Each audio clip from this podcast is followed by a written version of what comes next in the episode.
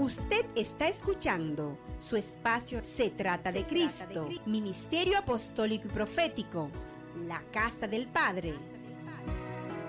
Desde el principio se trata de Cristo. Paz y gracia, amada familia en Cristo Jesús, quien les habla su pastor Manuel Irizarry, y es un gran honor, un gran privilegio poder llegar a sus hogares a esta hora a través de esta plataforma digital. Amén. Y nos sentimos más que agradecidos, muy agradecidos de parte del Señor. Hoy venimos con una temática diferente. Generalmente los miércoles estamos dando estudio del libro de los romanos, pero hoy he decidido hacer una pausa, pues quiero terminar la serie de los siete aspectos de la iglesia en la carta que hizo el apóstol Pablo al libro de los Efesios. Y por las asignaciones ministeriales que tengo más adelante y cierto compromiso, he decidido, tanto este, próximo- este miércoles como el próximo, ver si logro poder terminar con esta asignación. Antes que nada, quiero que le demos gracias al Señor por la oportunidad que nos da de conectarnos en esta hora y pedirle al Maestro por excelencia, al poderoso Espíritu Santo que nos guíe, que nos hable, que nos enseñe, que nos ministre, que nos ilumine y que nos ayude a poder ser edificados a través de la verdad presente que está escrita en la palabra de Dios. En estos días hemos visto que la iglesia, aleluya, la iglesia del Señor, bendito sea por siempre, es el cuerpo de Cristo, la cual expresa y lo manifiesta. También hemos visto que la iglesia es la nueva creación, bendito sea por siempre. También hemos visto cómo la iglesia representa el nuevo hombre, lo que es la imagen y la semejanza de Cristo. Nos hemos dado cuenta también a través de este poderoso estudio de la palabra de Dios en el libro de, de Efesios, de que la iglesia es el reino de Dios, la que manifiesta su cultura, donde se hace su voluntad. Hemos visto también que la iglesia es la familia de Dios. Y como familia hemos visto que la familia es el gozo y el deleite del Señor. Y también en la última presentación que tuvimos de este tema, vimos cómo la iglesia es la morada de Dios, su residencia permanente, aleluya. Y nadie lo puede sacar, o la compró un precio, a un precio incorruptible de sangre. No con oro y plata corruptible, sino a través de la preciosa sangre incorruptible de Jesús. Ahora vamos a ver lo que es el sexto aspecto de la iglesia, según el libro de Éfeso, en el capítulo 5. No, y quiero que me acompañen, si es posible, a la lectura. Pues vamos a leer Éfeso capítulo 5. Eh, me gustaría leerlo desde el versículo 22, si Dios nos lo permite. Amén. Leer Éfeso capítulo 5, desde el versículo 22 hasta, aleluya, gloria a Dios, el versículo 28. Si estamos aquí, acompáñenme por favor con la lectura. Dice la palabra de Dios de la siguiente manera. Éfesos 5:22 dice, las casadas estén sujetas a sus propios maridos como al Señor. Porque el marido es cabeza de la mujer, así como Cristo es cabeza de la iglesia, la cual es su cuerpo y Él es su Salvador. Así que como la iglesia está sujeta a Cristo, así también las casadas lo estén a sus maridos en todo. Maridos, amad a vuestras mujeres, así como Cristo amó a la iglesia y se entregó a sí mismo por ella, para santificarla, habiéndola purificado. Bendito y alabado sea por siempre el nombre del Señor. En el lavamiento del agua por la palabra, a fin de presentársela a sí mismo, una iglesia gloriosa que no tuviese, aleluya, mancha, ni arruga, ni cosa semejante, sino que fuese santa y sin manchas. Aleluya. Así también los maridos deben amar a sus mujeres como a su mismo cuerpo. El que ama a su mujer, a sí mismo se ama. Bendito y alabado sea por siempre el nombre del Señor. Es tremendo. Es tremendo cuando podemos ver lo que está expresado en la palabra de Dios y el pensamiento del apóstol, lo que nos quieres hablar. Que vemos de ahí que el apóstol Pablo toma todo este pensamiento del matrimonio, un pensamiento poderoso y glorioso. Amén. Y nos dice algo tremendo en el versículo 30. Quiero que me acompañen en esta lectura. El versículo 30 lo, lo- lo pone de esta manera. Dice, porque somos miembros de su cuerpo y de su carne y de su hueso. Por esto dejará el hombre a su padre y a su madre y se unirá a su mujer y los dos serán una sola carne. Grande es este misterio, mas yo digo esto respecto de Cristo y de la iglesia. Por lo demás, cada uno de vosotros ame también a su mujer como a sí mismo y la mujer respete a su marido. Bendito y alabado sea por siempre el nombre de nuestro Señor Jesucristo. Pablo cierra toda esta exposición gloriosa acerca de lo que era, lo que parecía ver el matrimonio, pero la cierra haciendo una expresión gloriosa y dice, grande es este misterio en el versículo 32. Mas yo digo esto respecto de Cristo y de la iglesia. O sea, realmente lo que hizo el apóstol Pablo es que tomó todo lo que era el matrimonio, ¿ven? pero el misterio que él estaba tratando de codificar, el pensamiento y el misterio escondido que estaba en el matrimonio que tenía que ver con Cristo y la iglesia. O sea, él estaba tratando de expresarnos y enseñarnos que la esposa de Cristo, la iglesia, era, es la esposa de nuestro Señor Jesucristo.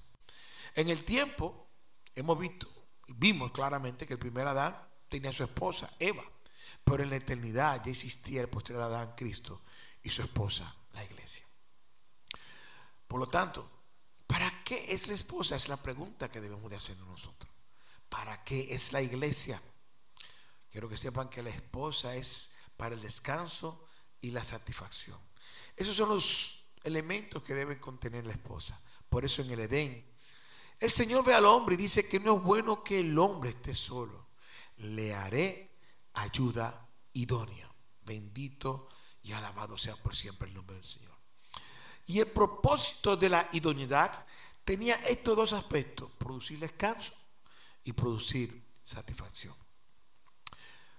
Por lo tanto, la iglesia, que es la esposa de Cristo, que se satisface del amor de Dios, o sea, que la iglesia es el descanso y la satisfacción de Cristo. De ahí es que este elemento de cómo Pablo presenta a la iglesia en Efesios es una dimensión elevada.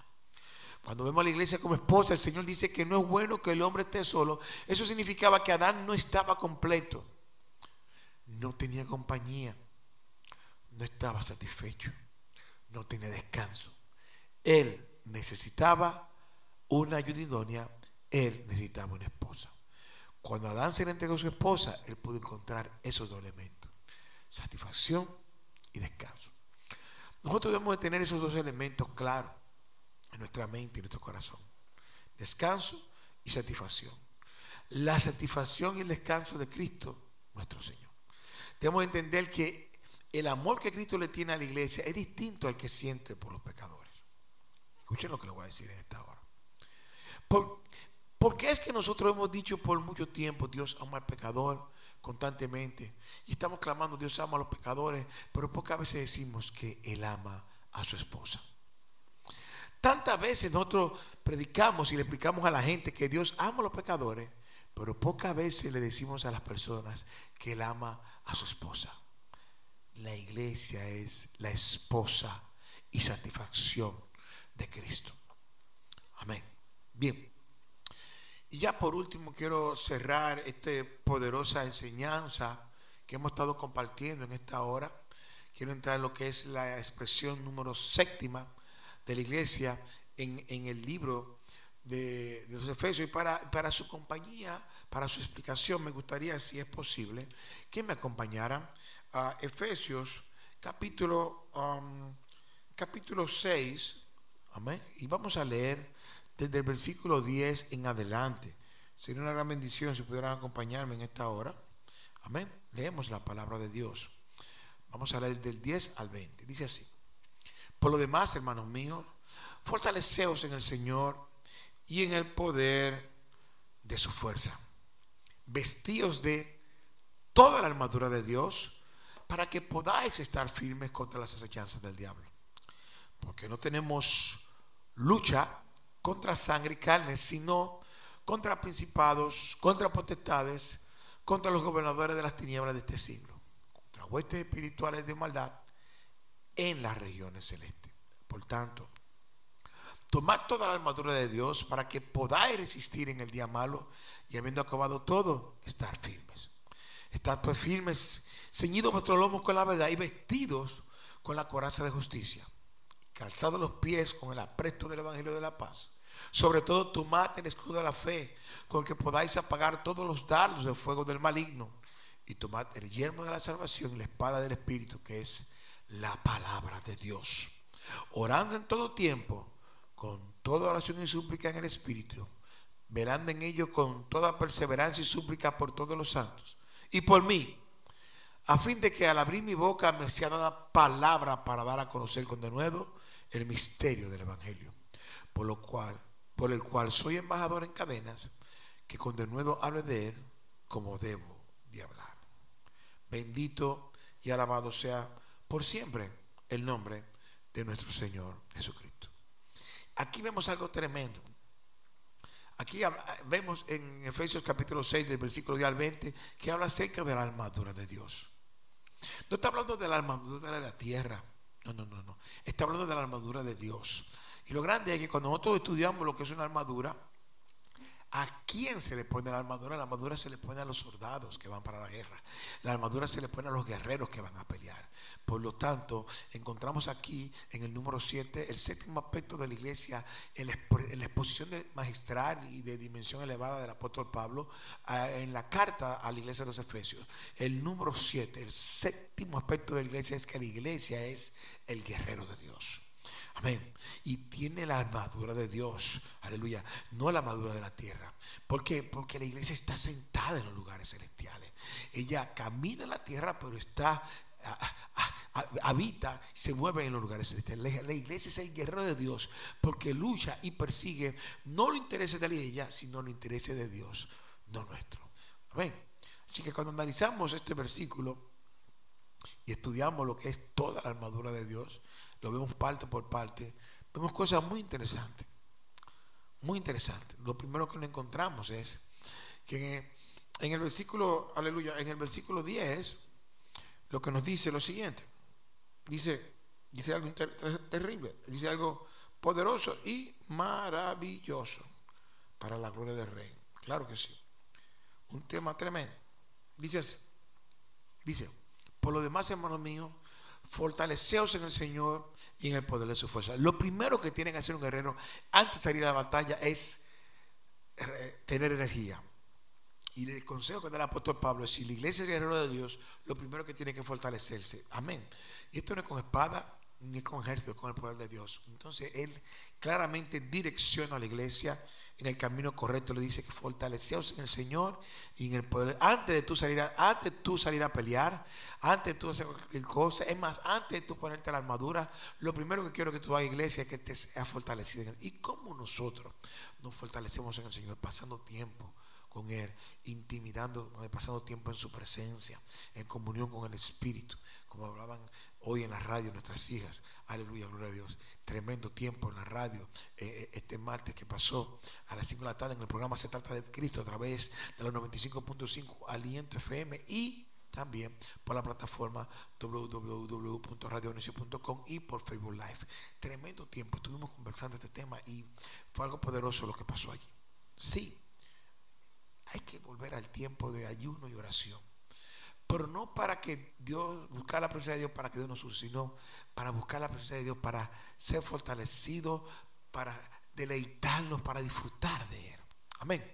Después que pasamos, que somos fortalecidos en su presencia, nuestras fuerzas son renovadas, somos renovados por el Espíritu. El próximo versículo que aparece es el versículo 11. Aquí dice, vestíos de toda la armadura de Dios. Todo guerrero, antes de salir a la batalla, tiene que vestirse de la armadura. Tiene que estar protegido, pero también tiene que llevar las armas para pelear. Amén. Y dice que es necesario vestirse de armadura para que podamos estar firmes contra las enseñanzas del diablo, el cual es nuestro enemigo, nuestro adversario. Hay uno que es el enemigo nuestro, hay uno que es el adversario y es el diablo y está con acechanza. Quiero que sepan algo, que el enemigo, si está con acechanza, que no está acechando, no quiere agarrarle prevenido en el descuido, en que las emociones, los sentimientos no están caminando como tienen que caminar. Ahí viene el enemigo con un plan estratégico para derrumbarlo y para destruirlo. Entonces, después que somos renovados, el consejo es que nos pongamos la armadura. ¿Por qué? Pero ¿por qué tenemos que estar poner la armadura? Porque es necesario para mantenernos firmes, para mantenernos de pie, para no ceder, para no caer contra que contra las acechanzas del diablo. Porque el, versículo 12 amplifica esto un poquito más. Dice, porque no tenemos lucha, hay una guerra, hay una batalla, pero no es contra mi hermano de la iglesia, no es contra carne y sangre, significa que mi guerra no son contra cosas que se ven, aleluya, sino contra principados, contra potestades, contra los gobernadores de las tinieblas este siglo, sino contra lo que no se ve, contra huestes espirituales de maldad en las regiones celestes. Oye, lo que te voy a decir, a veces tenemos problemas con un vecino, pero no es el vecino, es lo que opera detrás del vecino. A veces tenemos problemas con una persona, por el nombre que tú quieras, amigo, enemigo, familiar, lo que sea, no es carne, no es sangre, sino lo que el espíritu que está operando a través de él, pues son principados, son potestades, son gobernadores de las tinieblas, son huestes espirituales de maldad en regiones celestes. Amén. Entonces el apóstol Pablo quiere que estemos preparados y que nuestro entendimiento sea renovado para que sepamos, primero que somos el guerrero de Dios, segundo que tenemos que, antes que cualquier cosa, entrar en su presencia, estar en comunión con Dios, recibir fortaleza de Él, recibir direccionamiento. No podemos ir a la batalla porque llegamos a la batalla, no. Hay que escuchar las órdenes del general, del comandante jefe, oye, del, de- del ejército de Jehová, oye, de nuestro Señor Jesucristo. Hay que escuchar para dónde vamos, qué es lo que vamos a hacer, la estrategia. Hay que intimidar, eso nos fortalece, eso renueva nuestra fuerza, eso nos direcciona. Después de eso tenemos que ponernos la armadura de Dios. Oye, guerrero de Dios, tú me estás, iglesia, tú que me estás mirando y escuchando, tú eres un guerrero de Dios, tú eres una guerrera de Dios, pero tienes que estar fortalecido y luego ponerte la armadura de Dios. Porque no tenemos lucha contra el carne, no es contra tu papá, no es contra tu esposa, no es contra tu hija. Oye, mujeres que están peleando con su marido, no es contra su esposo el pleito. Hombres que están peleando con su mujer, no es contra su esposa, no es contra sus hijos. Es contra lo que opera detrás, es contra principados, contra potestades, contra huestes espirituales de maldad. Y aquí el consejo que está en el, versículo 13 dice, por tanto, tomad toda la armadura de Dios para que podáis resistir en el día malo y habiendo acabado todo, estad firme. Te tengo una buena noticia. Terrible. Aquí hay algo poderoso. El que hay un día malo. No todos los días van a ser color de rosa. Van a venir días malos, días difíciles. Amén. Días que no son cómodos.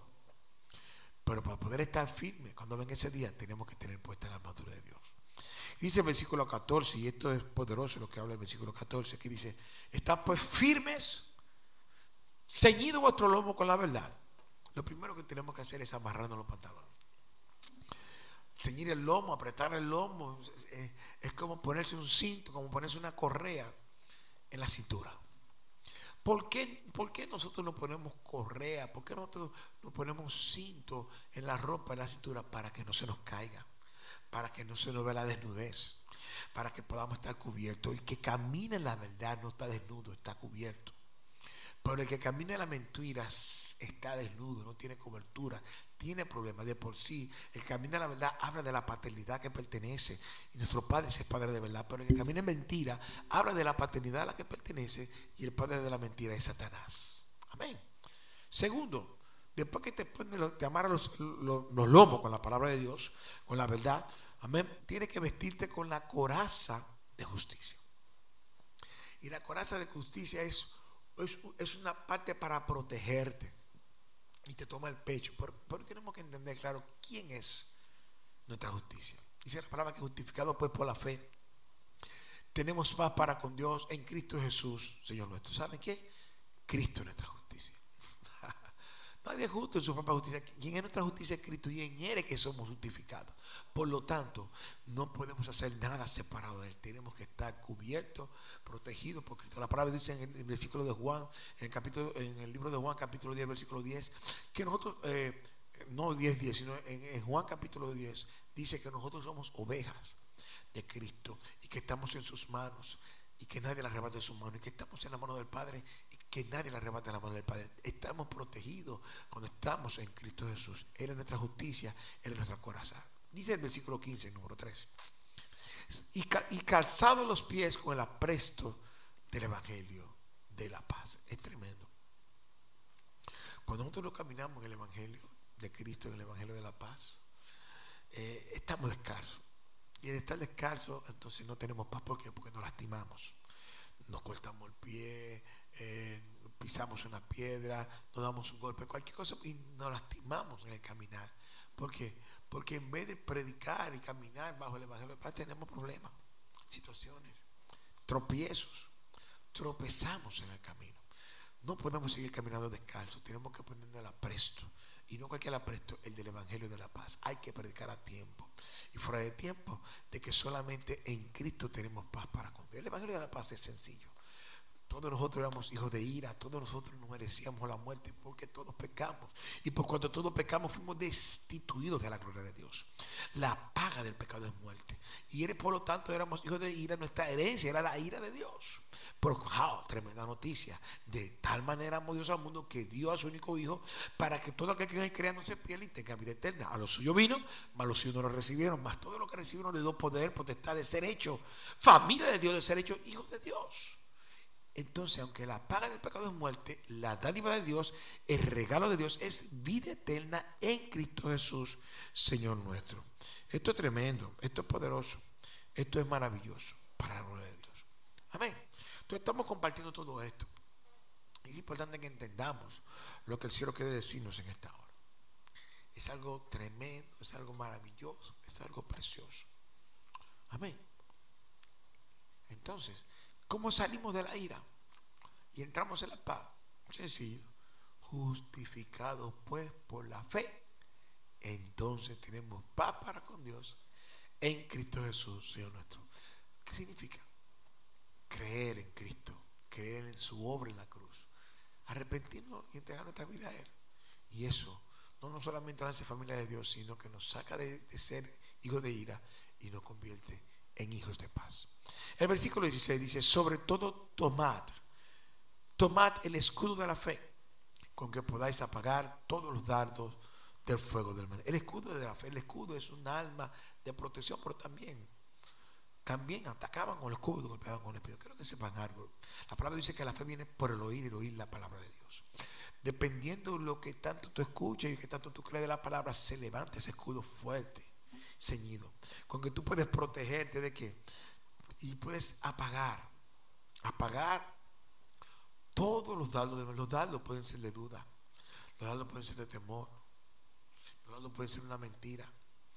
¿Cuántas cosas? Una calumnia. ¿Cuántos daños no nos puede mandar el enemigo? Amén. Pero por la fe, por la fe podemos apagarlo. Dice el versículo 17, y tomad el yermo de la salvación. Esto está hablando del casco que te protege. Y es importante. No solamente necesitamos el escudo de la fe, necesitamos el casco, el yermo de la salvación, que nos proteja nuestra mente, que proteja, proteja, proteja nuestros pensamientos, porque los dardos van a venir a querer atacar nuestra mente, a querer robarnos la paz. Pero cuando tú tienes el yermo de la salvación, como confesaba la hija, mía hoy, dice, yo sé quién yo he creído, yo sé quién es mi redentor, yo sé que mi redentor vive y aún del pueblo me leva. Oye, cuando tú tienes esa, esa- ese yermo de salvación claro, preciso y conciso en tu mente, en tu corazón, no hay dardo que te pueda alcanzar, porque protege tu mente y protege tu cabeza. Y dice, y la espada del Espíritu, que es la palabra de Dios. Es importante, porque cada dardo de duda, de temor y de mentira es apagado por una confesión de fe, por una palabra poderosa que Dios ha puesto en tu corazón. Entonces, tenemos que pasar tiempo con Dios y tenemos que pasar tiempo con la palabra de Dios, que es la espada de dos filos. Amén. Amén. Y que penetra hasta los tuétanos, separando las intenciones del corazón. Aleluya. Discerniendo las intenciones del corazón, separando el alma del espíritu. La palabra de Dios. Necesitamos renovar nuestro entendimiento a través del lamamiento de la palabra de Dios. Como esposa, dice la palabra que leímos ahorita, que si la, esposa de Cristo es la iglesia y Él mismo la está santificando a través del lavamiento por la palabra, el lavamiento de las aguas por la palabra, para luego presentarse a sí mismo una, una iglesia, una esposa pura, limpia y sin mancha. Amén. Entonces seguimos aquí en el versículo 18, dice, orando en todo tiempo, con toda oración y súplica en el Espíritu. Y, vel- y velando en ello con toda perseverancia y súplica por todo. Oye, esto no es en todo tiempo. Esto no es una vez a la semana, una vez al día, no. En todo tiempo hay que estar clamando, hay que estar orando con ruego, con súplica y con perseverancia. No solamente por nosotros, sino por todos los santos, por la iglesia de Cristo. Es el consejo del apóstol. El número 19, y por mí, aún por él también pido oración. Yo pido oración por mí también, ya que tengo una asignación en estos días en que salgo de la nación y requiero de la cobertura de oración de los hijos. Así que yo también, igual que el apóstol, pido que oren por mí, a fin de que cuando abra mi boca me sea dada palabra para dar a conocer con denuedo el misterio del Evangelio de Cristo. Amén. Por el cual soy embajador en cadenas, que con denuedo hable de él como debo hablar. Bendito y alabado sea por siempre el nombre de nuestro Señor Jesucristo. Es tremendo este tiempo, tremendo esta palabra. Con esto cerramos los siete, aspectos de la iglesia. Vimos cómo la iglesia es el, es el cuerpo de Cristo. Vimos cómo la iglesia es la nueva creación. Vimos cómo la iglesia es el reino de Dios. Vimos cómo la iglesia es la familia de Dios. Amén. Gloria, aleluya. Tantas cosas. Vimos cómo la iglesia es la morada o residencia permanente de Dios. Vimos cómo la iglesia es la esposa de Cristo. Y vimos ahora cómo la iglesia es el guerrero de Dios. Como guerrero necesitamos ser fortalecidos en el Señor y en el poder de su fuerza. Y luego, revestidos de toda la mano de Dios para poder estar firmes. Recuerden que no tenemos lucha ni contra carne, ni contra sangre, sino contra principados, potestades, o este espíritu gobernador, eh, de, este siglo, o este espiritual de maldad que operan en regiones celestes. Aleluya. Te necesitamos entender todo esto. Yo oro en esta hora, en el nombre de Jesús. Si tú que me estás mirando, reconoces tu necesidad de que necesitas un Señor, un Salvador, si necesitas uno que te cambie de, la posición de ser hijo de ira a ser hijo de paz, solamente tienes que entregar tu vida a Cristo. Hay una esperanza para el mundo hoy. Y su nombre es Jesús. Y ahí donde tú estás, si deseas ser iglesia, si deseas ser el cuerpo de Cristo, si deseas ser, aleluya, gloria a Dios, la nueva creación, el nuevo hombre, la palabra dice que todas las cosas, si eres una nueva criatura, las cosas viejas pasaron, todas son hechas nuevas. Si tú quieres ser el reino de Dios, ese que Él gobierna y legisla, si tú quieres ser, aleluya, bendito y alabado por siempre el nombre de nuestro Señor Jesucristo. Aleluya, gloria a Dios. La morada de Dios, esa que es la residencia permanente. Estamos aquí. Si quieres ser la esposa, si quieres ser la armadura de Dios, estamos aquí. Es el momento de tú abrir tu corazón y orar conmigo y decir, Señor Jesús, perdóname. Lléname de ti y tu Santo Espíritu. Ayúdame a nacer de nuevo. Te recibo como mi Rey, mi Señor y mi Salvador. Escribe mi nombre en el libro de la vida y guíame para tu gloria y tu honor en Cristo. Amén y amén. Automáticamente, automáticamente has pasado de muerte a vida y automáticamente eres parte de la iglesia de nuestro Señor Jesucristo. Quiero que sepan que hemos tenido un tiempo hermoso en esta serie de acerca de los siete aspectos de la iglesia en el libro de los romanos. Si quieres cualquier, petición de oración, solamente tiene que escribirnos, estaremos orando por ustedes. Este próximo viernes a las 8, como siempre, a través de la plataforma Zoom, tendremos lo que se conoce como, aleluya, el servicio de oración. Así que por favor, eh, pueden conectarse, lo estaremos transmitiendo por Facebook Live a través de la cuenta de la iglesia y pueden interactuar con nosotros para Rueda del Rey. El sábado los jóvenes, como siempre, tienen su servicio de jóvenes a partir de las 8, 7 y media están orando, a las 8 ya comienzan el servicio a través de la plataforma Zoom y según el ID que aparecía abajo. Y los domingos tenemos dos servicios presenciales muy interesantes. Uno a las 10 de la mañana y otro a las 12, aleluya, del mediodía. Para reservar un cupo, solamente tienen que escribir o llamar al número que aparece en pantalla y con gusto estaremos reservando un espacio para ustedes. Tratamos de seguir los protocolos de, distanciamiento y, todo lo que el gobierno nos ha dicho para que podamos poderles servir a Cristo y a ustedes con una excelencia que solamente Dios y ustedes se lo merecen. Que le hable su pastor Manuel Irizar y quiero darle las gracias por el privilegio, una vez más, de poder llegar a sus hogares a esta hora. Recuerden, no se trata de nosotros, se trata de Cristo. Hasta la próxima. Gracias y paz en Cristo Jesús. Usted está escuchando su espacio Se trata de Cristo, Ministerio Apostólico y Profético, la Casa del Padre.